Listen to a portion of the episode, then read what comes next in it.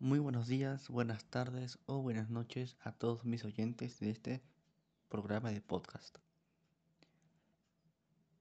Espero se encuentren todos bien y en este nuevo episodio vamos a hablar sobre la dependencia emocional y va a haber unas preguntas en relación a un video de un episodio de, de la serie de los años maravillosos. Bueno, empecemos. La primera pregunta dice, ¿existe una relación de dependencia en los personajes? ¿Por qué?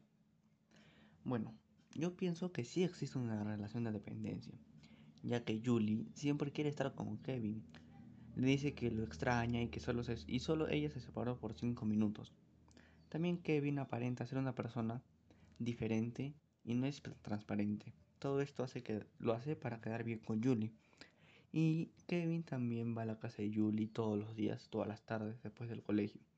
Y esto hace, y esto hace que se separe de sus amigos. Pero al final de este episodio Kevin se da cuenta de lo que está pasando y decide ponerle fin a todo. La segunda pregunta.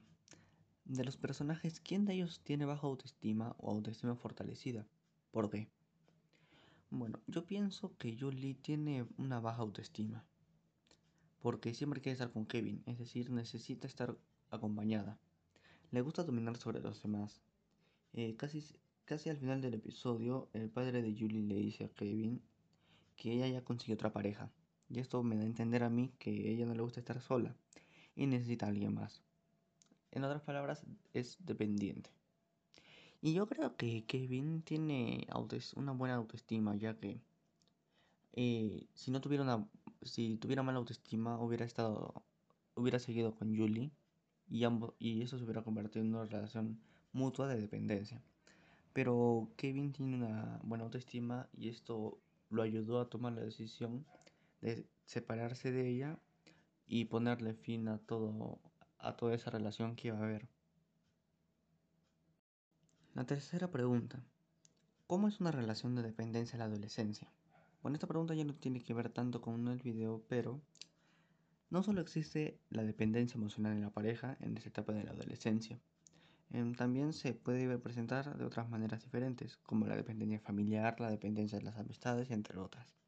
Aunque si nos centramos en este tipo de dependencia de pareja, podemos encontrar diferentes puntos, como la necesidad de ser aceptado o aprobado por otros, el miedo al abandono al rechazo o al fracaso, también perder la libertad de estar con otras personas en esta relación. La percepción de la realidad se distorsiona. Y el último punto, el aislamiento social por prestar más atención a la pareja y la renuncia de estar con otras personas.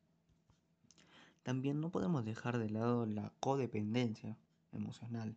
Esto quiere decir que se produce de manera bidireccional por ambas partes de la pareja y hace que se vuelva un círculo muy tóxico, tóxico, difícil de salir de él. La dependencia se acentúa y se puede volver peligrosa para ambos. Pasamos a la cuarta y penúltima pregunta. ¿Qué es lo que más aprecias de tu familia y en qué crees que ha influenciado para ser la persona que eres? Bueno, lo que yo más aprecio de mi familia son los valores. Estos desde muy, desde muy pequeños se me han ido inculcando de, de poco a poco como por ejemplo ser honesto, ser empático, ser responsable. Todo esto y muchos otros valores han logrado en mí ser una persona que sabe lo que está bien y lo que está mal. Ha logrado en mí pensar muchas veces antes de actuar. Y también ser una persona independiente y ser responsable de mi vida. Y por último, la quinta pregunta. ¿Cuál es el mensaje que me ha transmitido el video? El mensaje que me transmite en este video es que debemos estar con las personas que nos hacen sentir bien, con las personas que nos entienden y valoran. Como dice en el video, con las personas que no te absorben egoístamente. También no debemos depender de nadie más, sino que debemos valernos por nosotros mismos. Y también saber lo que valemos. Muchas gracias, este ha sido todo por el nuevo episodio de este programa de podcast. Hasta luego.